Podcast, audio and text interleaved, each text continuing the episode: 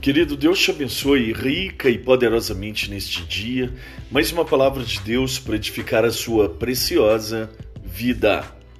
Na contramão, eu lhes tenho dado a tua palavra e o mundo os odiou, porque eles não são do mundo, como também eu não sou.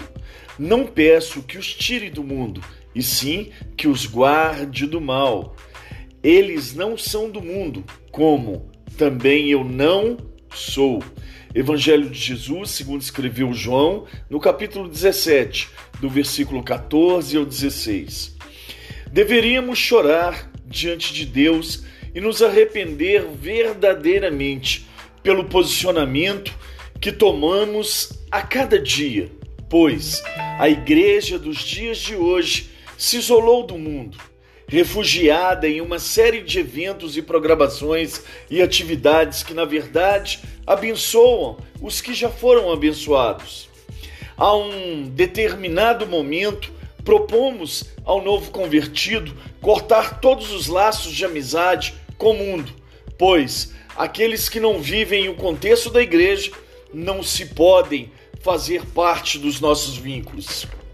Se olharmos para o pedido de Jesus Cristo nos versículos que lemos, encontraremos as seguintes palavras: Não peço que os tire do mundo, e sim que os guarde do mal, porque receberam a palavra e o mundo os odiou, mas eles não são do mundo, assim como eu não sou.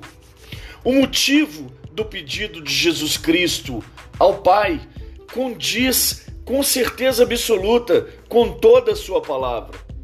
A palavra vai dizer: lâmpada para os meus pés é a tua palavra e luz para o meu caminho. Salmos 119, 105. Fomos chamados para propagar a luz aos que ainda andam às trevas. Fomos chamados para cumprir o nosso chamado no mundo. Jesus disse: Assim como o Pai me enviou, eu vos envio. Evangelho de Jesus, segundo escreveu João, no capítulo 20, no versículo 21. Rodeados daqueles que os rejeitavam, era parte fundamental para o cumprimento do chamado dos discípulos nesse mundo. A garantia do chamado é que o próprio Jesus Cristo intercede por nós junto ao Pai para que sejamos fortalecidos e Ele nos livre do mal. Jesus disse: Vocês são sal da terra, vocês são a luz do mundo. Evangelho de Jesus, segundo escreveu Mateus, no capítulo 5, do versículo 13 ao versículo 14. Se o sal for insípido, se não tiver gosto, que valor tem?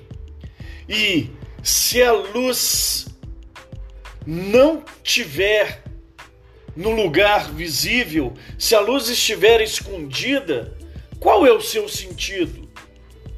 O que temos pedido a Deus nos momentos de confronto, lutas, dificuldades e tribulações? Afasta de mim ou nos fortaleça para que seja feita a sua vontade no cumprimento do nosso chamado. Deus te abençoe.